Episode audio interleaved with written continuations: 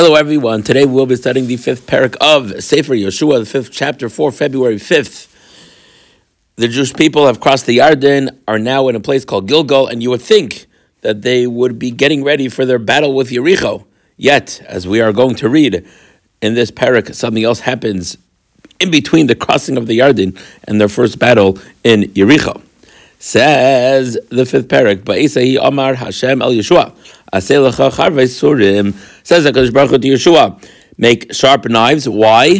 Vishuv mol as bnei Yisrael sheinis. We have a commandment to do bris milah. Bris milah.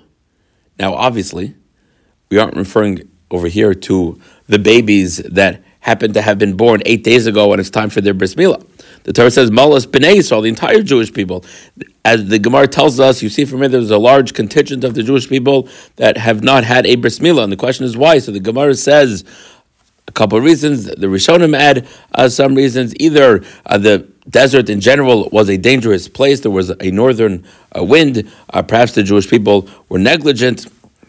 Uh, just in general, as the Radak says, um, forget the fact that there wasn't this northern wind to help you heal quickly. Just always in the desert, you never know when you're going to have to get up. You never know when the cloud of glory is going to tell you it's time to go. Uh, so therefore, they never wanted to get themselves in a situation where they would be held back because of a recovery from a bris milah. So Yehoshua says, now we are safe. We heard that everybody's afraid of us, so no one's going to attack us. So we're not going to have to get up. And, and, let's do bris milah now. And what's going to be clear at the end of the parak, the reason why it's so important to do bris milah now is that they're about to bring the korban pesach. As we said, they crossed the Yarden on the tenth of Nisan, which means Pesach is quickly approaching. So time to do a bris milah.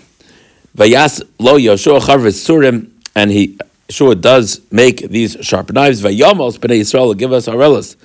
Now, the Torah says that, first of all, Yehoshua did it. Well, why did Yehoshua do it? So apparently he was the only Mohel around. Not everybody was a Mohel. But in the previous pasuk, it says he he he mauled them shenis a second time. What does it mean a second time? So so the Rishonim say again. Whenever I say the word Rishonim, we refer to the medieval commentaries uh, that lived in the 11th century, you know, 12th century, 13th century. The Rishonim, the commentaries that we really are relying for what we call authoritative interpretation of the Torah. Of course, there's going to be dispute, but their opinions have to be addressed and, and of course, uh, spoken out to the best of our ability. Uh, so, what's fascinating here, so what, what the Rishonim explain is Shayness means the first time they're referring to the communal bris milah. The first time they did a communal bris milah was when they left uh, Egypt. The second time they did a communal bris milah is when they enter into Eretz Yisrael. So I hope we've all picked up on a theme, and that is that everything that happened when they left Mitzrayim is now happening again. When they left Mitzrayim, there was a korban Pesach, there was a bris milah. They crossed the Yamsuf, and here we have sort of backwards. It's crossing the Yarden, going backwards bris milah, back to a korban Pesach. What I also thought was interesting is that the tool that is used is a sharp knife. Who else did a bris milah with a sharp knife? Moshe Rabbeinu on his way to Midian, right, with one of his sons. Says the Torah, that this is the matter that Yehoshua circumcised everyone that had males that left Egypt. Right, says the Torah that the reason why Yehoshua is doing a bris milah because all the people that left Mitzrayim have died on the on the road. However, the ones who were born on the road in the desert have not been mauled. We know that there was a decree of 40 years in order to ensure that nobody who left Egypt between the ages of 20 and 60 would live on to see the entrance into Eretz Yisrael. Because they didn't listen to the voice of Hashem. And Hashem made a promise that they're not going to see the land of Eretz, Zavas, Chalav, Udvash. So the Torah is definitely making it clear that there's some sort of complaint, some sort of tivia, as we say, demand. Um, there was something uh, negligent about the Jewish people's approach to circumcision. And what the Chida points out is that, that, yes, they have a good excuse. They were in the desert and this northern wind was lacking and they didn't know when they were going to have to get up and all that. But the reason they were in the desert for 40 years was to uh, serve as a punishment for the accepting the report of the spies. So therefore, the excuse is not really built on a very pure foundation. and that's why the Torah is bringing it up now again. V'speneim hekim tachtam, their children that have survived and have, have entered into Eretz Yisrael, samaderach, because the bris milah didn't, didn't take place on the road. And when the nation finished doing bris milah, they of course had to wait there until they got better. Hashem says to Yehoshua, Today I rolled away the disgrace of Egypt. Apparently, the Egyptians would make fun of the Jewish people somehow afterwards in the desert uh, that they ha- did not have a circumcision and, and, woe, and as if to say, Oh, you're the same as us. We don't have a circumcision. You don't have a circumcision. Gilgal. And they named that place Gilgal ad Hayom Hazem until of this day. Vayachinu b'nei Yisrael. Gilgal vayasos Pesach, and they did the korban Pesach. Barbos yom lachidish, be'erev. They did the korban Pesach the, the day that it's supposed to be, erev Pesach. Vayechlu mavor aretz mirachsa Pesach matzis v'kol betzem And the day after Pesach, they ate from the old produce. Vayishbois hamon b'macharas ba'achla mavor haaretz. So Torah says very clearly uh, that they did the process for the day after uh, Pesach.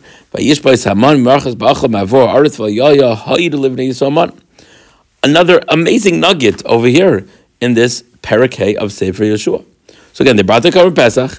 The next day, they brought. It says that they ate from what had been previously grown in the land of Israel. We know you're not supposed to eat from new grain until you bring a special korban on the second day of Pesach. So that's what it says in pasuk Yor Me'avur Haaretz right? They ate from the aged grain. And then it says, Vayishbois Haman mimacharas.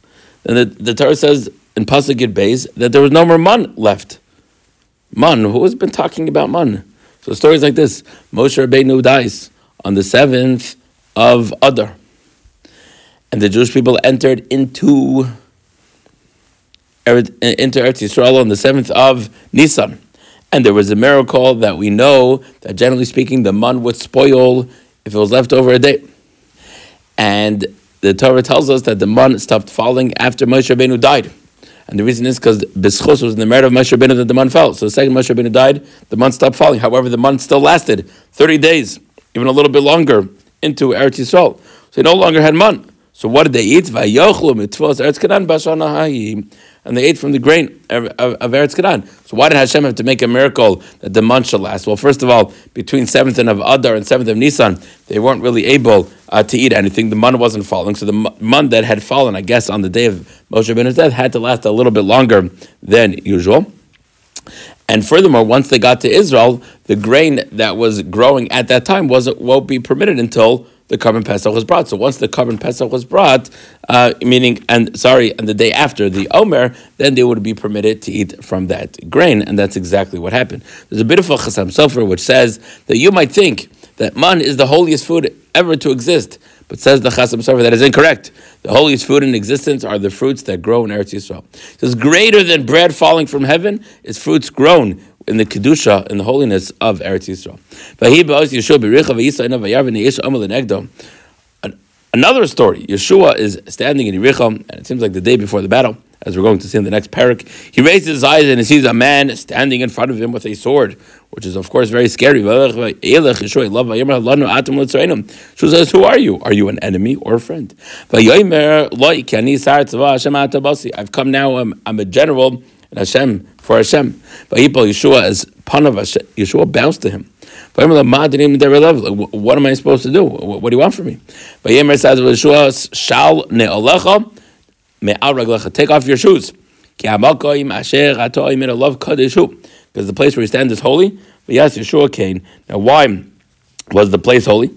Uh, either because uh, as you're going to see in the next parak, the way Yericho, the battle of Yericho is going to take place, uh, it's all built on kedusha, on holiness, because this angel has appeared to him.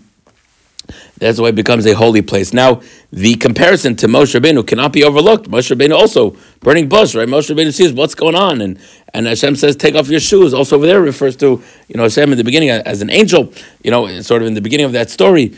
Uh, so it's again eerily similar uh, these two, and I, I, think it's just continuing to bring home uh, the point uh, that Yehoshua uh, is fully ready to take over uh, Moshe Rabbeinu. He's the Hemshech, is a continuation of Moshe Rabbeinu, and whatever we needed to exit Mitzrayim, we needed the same exact thing in order to enter Eretz Yisrael. Thank you so much for taking time out of your day to study some Navi.